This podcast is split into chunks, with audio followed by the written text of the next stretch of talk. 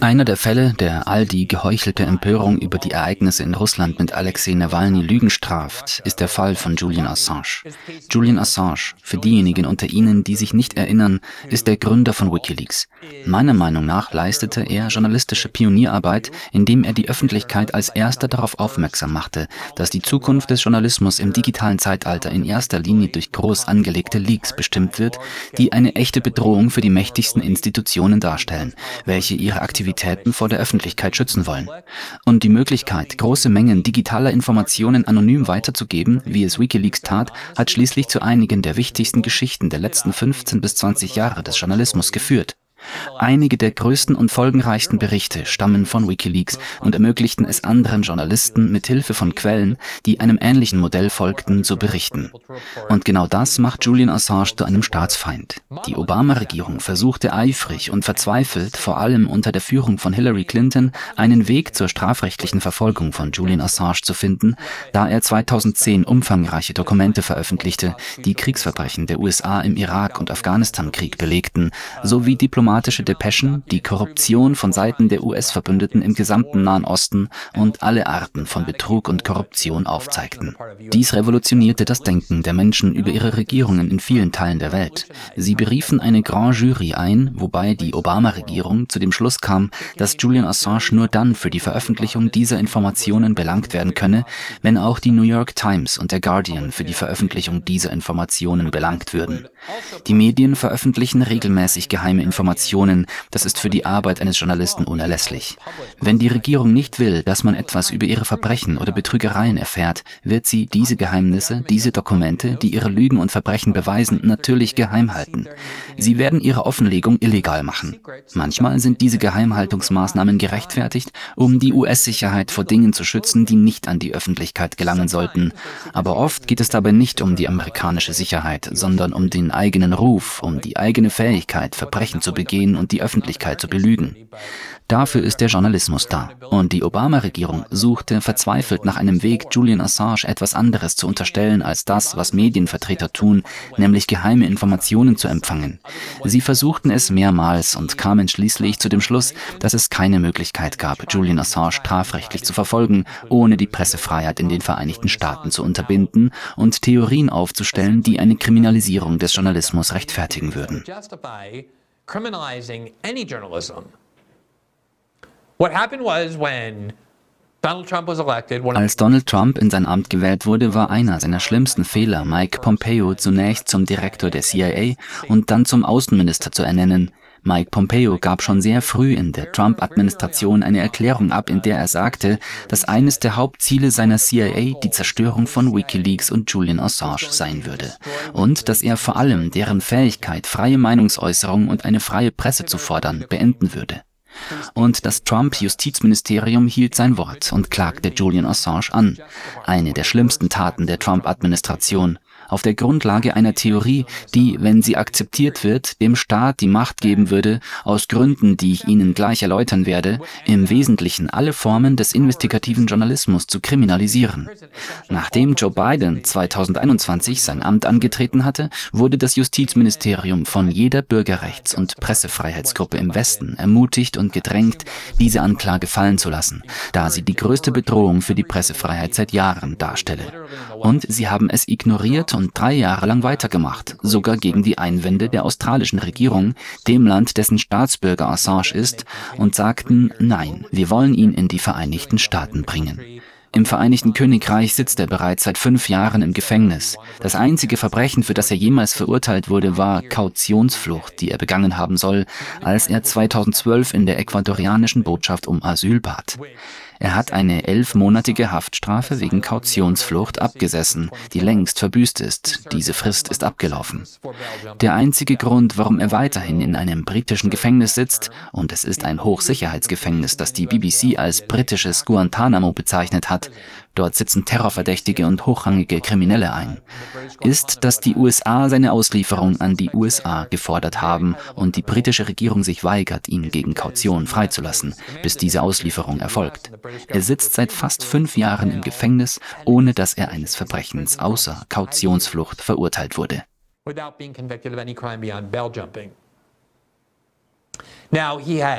Nun hat er vor den britischen Gerichten immer wieder gegen seine Auslieferung an die Vereinigten Staaten gekämpft. Denn ihm ist bewusst, dass er, wenn er in die Vereinigten Staaten überstellt wird, wenn sie ein drittklassiges staatsbürgerliches Verständnis der Vereinigten Staaten haben, werden sie vielleicht denken, oh, er wird einen fairen Prozess bekommen. Er wird einen Anwalt haben und er kann dem Gericht seine Unschuld beweisen und dann freigesprochen werden. Nichts von alledem wird geschehen. Er wird nach einem Gesetz angeklagt, dem E-Spionage Act von 1917, einem der drakonischsten Gesetze, die je erlassen wurden. Es diente dazu, Dissidenten unter der Regierung Woodrow Wilson zu kriminalisieren, die gegen eine Beteiligung der USA am Ersten Weltkrieg waren. Und sie verfolgten Menschen nach den Spionagegesetzen als Spione, obwohl sie nichts anderes taten, als sich Woodrow Wilsons Politik der Beteiligung der Vereinigten Staaten am Ersten Weltkrieg zu widersetzen.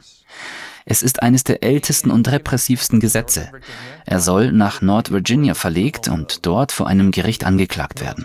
Dort, wo alle militärischen Auftragnehmer und CIA-Mitarbeiter sowie der gesamte US-Sicherheitsstaat mit seiner Basis ansässig sind. Deshalb werden diese Fälle der nationalen Sicherheit in Nord-Virginia verhandelt. Und seine Verurteilung ist im Grunde garantiert. Er wird in ein amerikanisches Gefängnis kommen, ein hartes amerikanisches Gefängnis für nationale Sicherheitsverbrechen. Julian Assanges Ärzte und unabhängige Psychiater und Mediziner haben bereits gesagt, dass er am Rande der völligen geistigen Zerstörung steht und oft schon nahezu zusammengebrochen ist. Auch körperlich ist er sehr labil. Das Argument lautet, dass er eine Überstellung in die Vereinigten Staaten, wo er vor Gericht gestellt und dann in ein amerikanisches Gefängnis gesperrt wird, nicht überleben kann.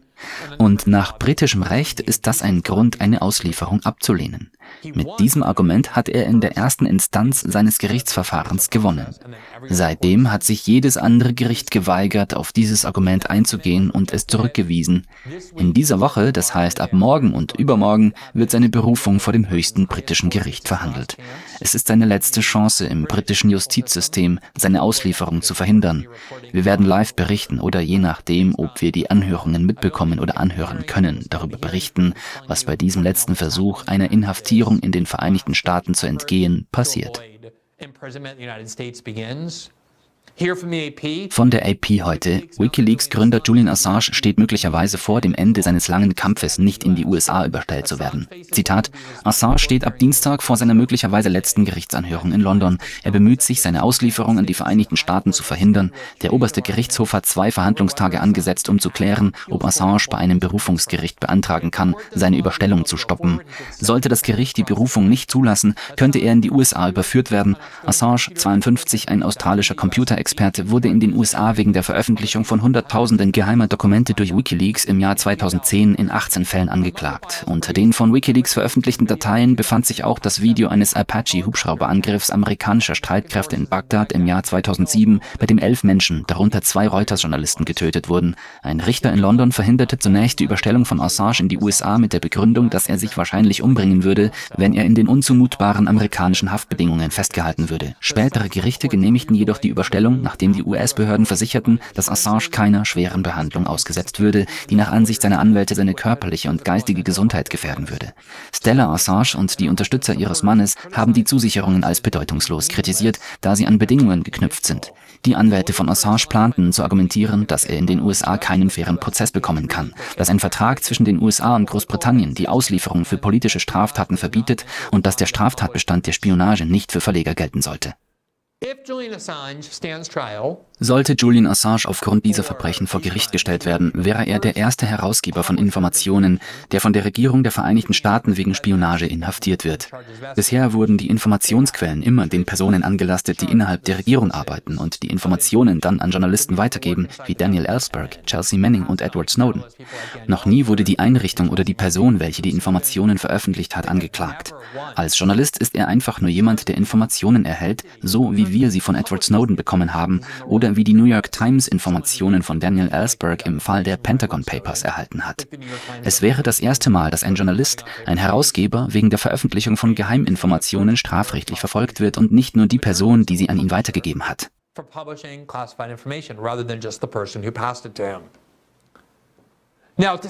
Zu sagen, dass 2010 bedeutende Berichte in der Wikileaks-Veröffentlichung enthalten waren, wäre eine Untertreibung.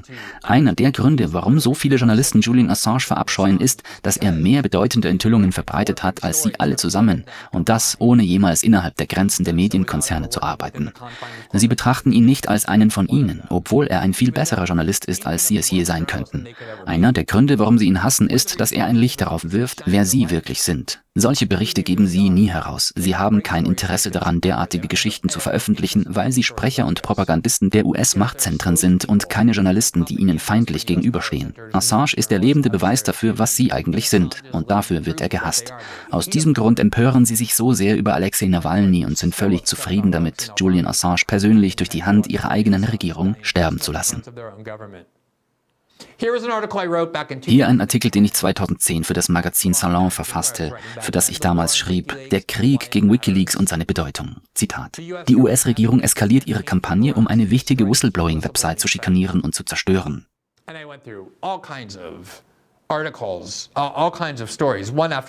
Ich bin alle möglichen Artikel und Geschichten durchgegangen, eine nach der anderen, die von diesen Wikileaks-Publikationen öffentlich wurden. Der Grund für die Wut der US-Regierung auf Wikileaks.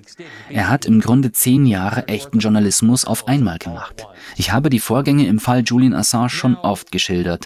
Und wenn Sie alle Einzelheiten erfahren wollen, können Sie den Substack-Artikel lesen, den ich im Dezember 2021 veröffentlicht habe, mit dem Titel Die kafkaeske Inhaftierung von Julian Assange und wie sie uns Mythen über Freiheit und Tyrannei entlarvt. Mein Hauptargument darin lautete, dass das wahre Maß für die Freiheit einer Gesellschaft nicht darin besteht, wie die braven Diener der herrschenden Klasse behandelt werden, sondern im Schicksal der tatsächlichen Dissidenten. Dissidenten. Und hier könnte man tatsächlich argumentieren, dass Alexei Nawalny genau das tat, was Dissidenten tun, nämlich seine eigene Regierung zu kritisieren. Und das ist der Grund, warum die Russen wütend auf ihre eigene Regierung sein sollten, weil sie den Tod von jemandem wie ihm zulässt. Wir haben einen ähnlichen Fall, viele ähnliche Fälle, aber einen bedeutenden, bei dem unsere eigene Regierung versucht, jemanden an die Vereinigten Staaten auszuliefern, dessen einziges Verbrechen darin bestand, Informationen im öffentlichen Interesse zu erhalten. Sie arbeiteten mit großen Medien wie der New York Times und dem Guardian zusammen, um diese Geschichten zu veröffentlichen. Das ist die Person, welche die Regierung der Vereinigten Staaten von Amerika ins Gefängnis stecken will und die in vielerlei Hinsicht zerstört wurde. Er ist seit fünf Jahren in einem Gefängnis, aber davor befand er sich sieben Jahre lang im Asyl in Ecuador just destroyed in so many ways. He's been in prison for five years, but for seven years prior to that, he had asylum in Ecuador. Remember what happened was. Erinnern Sie sich an die Ereignisse im Jahr 2012. Während die US-Regierung verzweifelt versuchte, ihn in die Hände zu bekommen, behaupteten plötzlich zwei Frauen in Schweden, sie seien Opfer sexueller Übergriffe durch Julian Assange geworden. Und Julian Assange war mehr als bereit, nach Schweden zu reisen, um sich diesen Anschuldigungen zu stellen. Das Einzige, was er und seine Anwälte wollten, war die Zusicherung der schwedischen Regierung, dass sie seine Anwesenheit auf schwedischem Boden nicht als Anlass zur Auslieferung von Assange an die Vereinigten Staaten nutzen würde. Schweden ist ein kleines Land, das von den Vereinigten Staaten abhängig ist und in der Vergangenheit stets den Anweisungen der Vereinigten Staaten gefolgt ist. Und er fühlte sich im Vereinigten Königreich sicherer, weil er annahm, dass es dort zumindest eine gewisse Unabhängigkeit der Justiz gäbe. Er befürchtete, dass die Reise nach Schweden nur ein Vorwand für seine Verhaftung sein würde und die Schweden ihn an die Amerikaner ausliefern würden. Und das war der Grund, warum die ecuadorianische Regierung ihm Asyl gewährte, um ihn vor der Verfolgung durch die Vereinigten Staaten zu schützen, die damals sagten, oh, es handelt sich um eine Verschwörungstheorie, nach der die USA versuchen würden, Assange in ihre Hände zu bekommen. Das ist nur seine Ausrede, um nicht nach Schweden zu reisen. Aber die ecuadorianische Regierung erklärte der schwedischen Regierung, dass sie ihr Asyl sofort zurückziehen würden. Er solle in das nächste Flugzeug nach Stockholm steigen, solange man ihm zusichere, dass man ihn nicht an die Vereinigten Staaten ausliefern werde. Und weil sie sich weigerten, kam Ecuador zu dem Schluss, dass seine politischen Rechte gefährdet waren und sie daher nicht nur das Recht, sondern auch die Pflicht hatten, ihm Asyl zu gewähren, was sie dann auch taten. So verbrachte er all die Jahre in der ecuadorianischen Botschaft. I visited Julian Assange in 2018 in London or 2017 in London. Ich habe Julian Assange 2017 in London besucht. Es war im Grunde eine Einzimmerwohnung inmitten eines Hochhauses in London. Keinen Platz im Freien. Er konnte die Botschaft nicht verlassen. Hätte er es getan, hätte ihn die vor dem Gebäude wartende Londoner Polizei verhaftet. Sieben Jahre lang sah er kein Tages- und Sonnenlicht. Man konnte beobachten, wie sich sein körperlicher Zustand verschlechterte. Und die Unterbringung in einem Hochsicherheitsgefängnis im Vereinigten Königreich, wo seine Ärzte sagten, dass seine körperliche und geistige Gesundheit ernsthaft gefährdet sei, hat die Situation noch verschlimmert. Wenn Ihnen die bürgerlichen Freiheiten am Herzen liegen, dann geht es nicht darum, was die russische Regierung tut, sondern darum, wie Ihre eigene Regierung handelt. Ich möchte nur kurz darauf hinweisen, warum dies so gefährlich ist. Die Theorie, die Sie verwenden, lautet nämlich, Assange hat etwas getan, was die Medien, mit denen er zusammengearbeitet hat, nicht taten.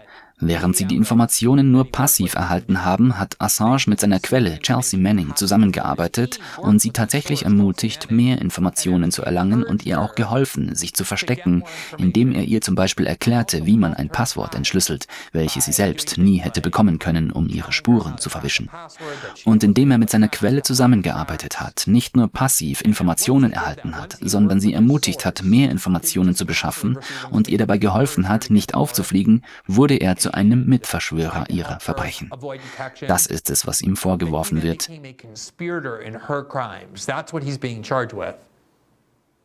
Im Jahr 2019, als die Anklageschrift veröffentlicht wurde, schrieb ich diesen Meinungsartikel in der Washington Post und die Überschrift lautete, die Anklage gegen Julian Assange ist eine Vorlage dafür, wie man Journalisten zu Verbrechern macht.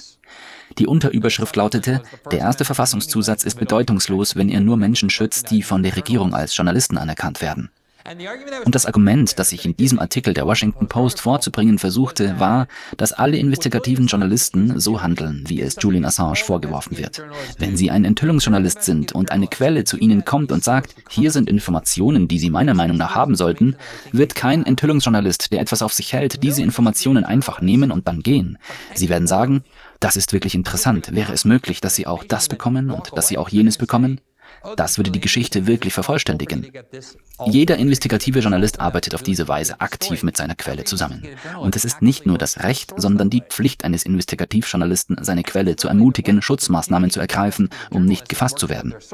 Wenn die Quelle Sie also zum Beispiel über eine offene Telefonleitung anruft und Ihnen als Journalist sagt, Hallo, ich bin bei der NSA, ich habe einen Haufen geheimer Dokumente, die ich einsehen kann, Sie werden das Gespräch unterbrechen und sagen, rufen Sie mich nicht über eine offene Telefonleitung an, benutzen Sie eine verschlüsselte Plattform, benutzen Sie Signal, sprechen Sie mit mir auf Signal, benutzen wir eine Verschlüsselung, damit Sie nicht entdeckt werden.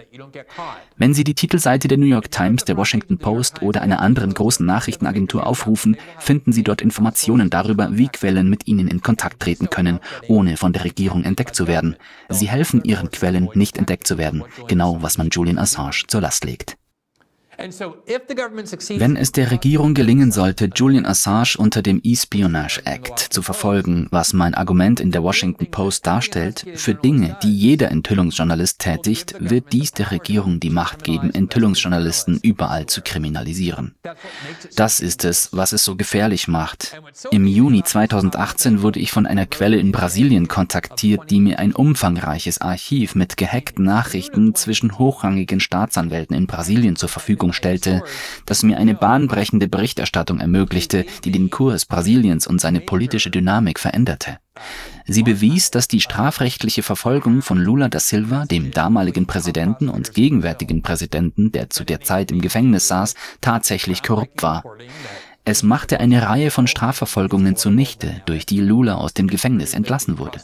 Und am Ende unserer Berichterstattung erhoben brasilianische Staatsanwälte, die dem Justizminister treu ergeben waren, nicht nur gegen meine Quelle, sondern auch gegen mich Strafanzeige. Sie klagten mich in etwa 18 Anklagepunkten an, die im Falle einer Verurteilung eine Gefängnisstrafe von etwa 214 Jahren zur Folge gehabt hätten. Und die Theorie, mit der sie begründeten, warum sie nicht nur meine Quellen, sondern sondern auch mich anklagen würden, obwohl ich bei der Beschaffung dieser Informationen keine Rolle spielte. Alle Informationen waren bereits beschafft, als sie zu mir kamen, und ich hatte keine Ahnung, dass dies geschah.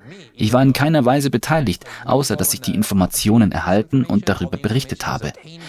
Die Theorie, mit der sie versuchten, mich strafrechtlich zu verfolgen, war genau die, mit der die US-Regierung versucht, Julian Assange zu einem Kriminellen zu machen.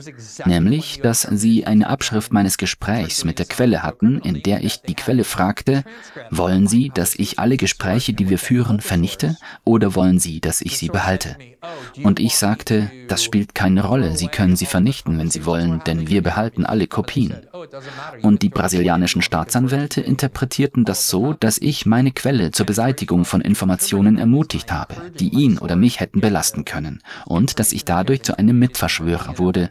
Und sie versuchten auch zu behaupten, ich hätte die Quelle um mehr Informationen gebeten, als sie mir gab, wodurch ich angeblich Teil der Verschwörung geworden bin.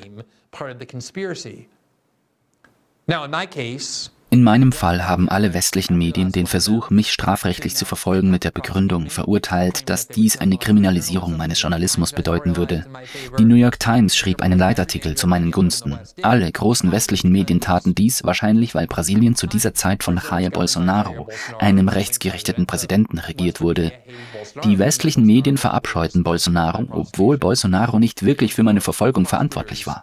Es waren eher Staatsanwälte, die seinem Justizminister treu ergeben waren. Es war also erstaunlich. Ich schrieb diese Warnung in der Washington Post und im nächsten Monat fand ich mich in genau der Situation wieder, in der sich jeder Enthüllungsjournalist befindet, wenn er an einer großen Story arbeitet, in der er seine Quellen zu mehr Informationen ermutigt. Und das ist es, was investigative Journalisten jeden Tag tun. Und wenn sie Julian Assange dafür strafrechtlich verfolgen können, erhalten sie die Macht, den investigativen Journalismus selbst zu kriminalisieren. Und genau das macht diese Angelegenheit so bedeutend. Und doch gibt es Menschen in den amerikanischen Medien. Hier ist Julia Ioffe, eine eingefleischte antirussische Fanatikerin. Hier instrumentalisiert sie den Tod Nawalnys. Zitat, das brachte Nawalny nach Russland. Einen Strahl von Optimismus und Humor an einem dunklen und grausamen Ort, der die Russen daran erinnerte, dass sie gut und besser sein können. Hier ist dieselbe Person, die auf die Unterdrückung eines Journalisten durch ihre eigene Regierung reagiert, der tausendmal mehr Journalist ist, als sie es jemals sein wird, selbst wenn sie zehntausend Jahre alt wird. Zitat, wie passend, dass Julian Assange nach Jahren in der ecuadorianischen Botschaft inzwischen wie ein älterer russischer Mann aussieht.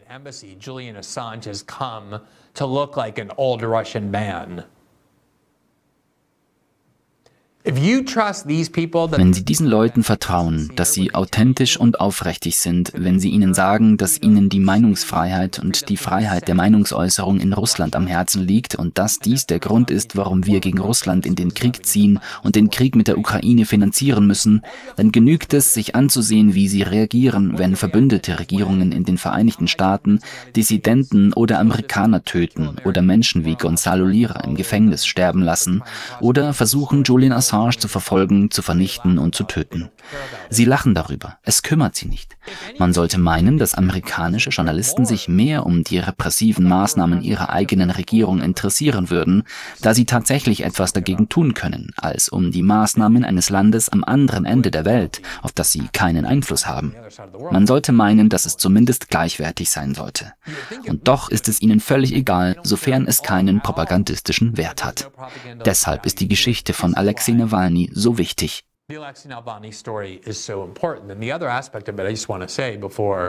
Bevor ich zum Schluss komme, möchte ich noch sagen, dass es in solchen Momenten auch einen psychologischen Aspekt gibt. Wir Menschen sind alle sehr stammesorientierte Wesen. Wir haben uns in Stämmen entwickelt. Wir brauchten Stämme, um zu überleben. Das ist der Grund, warum gesellschaftliche Verachtung und gesellschaftlicher Ausschluss ein so starker Motivator sein können. Denn wir sind in unserer DNA so angelegt, dass wir einen Ausschluss aus unserem Stamm vermeiden wollen, der früher den Tod bedeutete, denn wir haben uns als Stammesgeschöpfe entwickelt. Und in Momenten wie diesen, in denen wir uns alle als Stamm, als Amerikaner zusammenschließen und auf die andere Seite der Welt zeigen und sagen, seht euch dieses böse Land an, seht euch an, wie schrecklich sie sind, wie böse sie sind, wie repressiv sie sind, ist damit implizit der Anspruch verbunden, dass wir gut sind. Wir sind besser. Das ist ein entscheidender propagandistischer Moment, um die Menschen mit ihrer eigenen Regierung, mit ihrem eigenen Machtsystem, unter dem sie leben, zufriedenzustellen.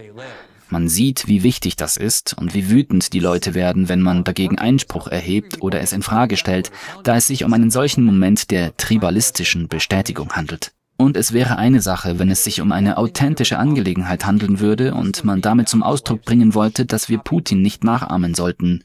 Wir sollten unsere eigenen Dissidenten nicht unterdrücken. Wir sollten nicht zulassen, dass unsere verbündeten Staaten unsere eigenen Bürger zu politischen Zwecken töten. Aber die Tatsache, dass nichts von alledem der Fall ist, zeigt, wie verlogen das Ganze ist. Und selbst wenn Sie der Meinung sind, dass die Vorgehensweise von Wladimir Putin gegenüber Alexei Nawalny genau dem entspricht, was die US-Regierung behauptet, und selbst wenn Sie es für eine unmoralische Handlung halten, ist es dennoch wichtig, dass Sie den Grund kennen, der Ihnen aufgedrängt wird, und die Zwecke, die damit verfolgt werden, um die sehr ähnlichen Handlungen zu vergessen oder zu rechtfertigen, die nicht nur von unseren verbündeten Regierungen, sondern auch von unserer eigenen Regierung begangen wurden. Vielen Dank, dass Sie sich diesen Clip von System Update angesehen haben, unserer Live-Show, die jeden Montag bis Freitag um 19 Uhr Eastern exklusiv auf Rumble ausgestrahlt wird. Sie können die kompletten nächtlichen Sendungen live sehen oder sich den Bestand an Episoden kostenlos auf unserer Rumble-Seite ansehen. Außerdem finden Sie die vollständigen Episoden am Montag nach der Ausstrahlung auf allen wichtigen Podcasting-Plattformen, einschließlich Spotify und Apple. Alle Informationen, die Sie benötigen, sind unten verlinkt. Wir hoffen, Sie dort zu sehen. Echte Demokratie erfordert eine informierte Öffentlichkeit. Eine Öffentlichkeit, in der der Einzelne den Wert von Informationen erkennt. Informationen, die in den richtigen Kontext gestellt werden. Kontext, der unsere Überzeugungen herausfordert und Überzeugungen, die keinem Dogma folgen, sondern entwicklungsfähig sind. Wenn wir diese Elemente kombinieren, dann können wir eine der wichtigsten Säulen unserer Demokratie, die vierte Gewalt, wiederbeleben und stärken, Lösungen finden und Brücken bauen, anstatt zu spalten und auszugrenzen. Das ist unsere Vision als unabhängiges und gemeinnütziges Medienportal. Um sicherzustellen, dass wir auch unabhängig bleiben und diese Vision nicht gefährden, bleiben wir werbefrei und nehmen auch keine Gelder von Konzernen oder Regierungen an. Unser Journalismus ist ausschließlich auf Sie – die Öffentlichkeit angewiesen, um als Medium weiter existieren zu können. Gesellschaftlicher Wandel lebt von Partizipation. Werden Sie Teil der Veränderung. Wenn jeder unserer Abonnenten nur drei bis fünf Euro monatlich spendet, dann können wir gemeinsam ein Netzwerk schaffen, das einen sehr wertvollen Beitrag zur Meinungsbildung etabliert. Viele kleine Beiträge schaffen etwas Großes.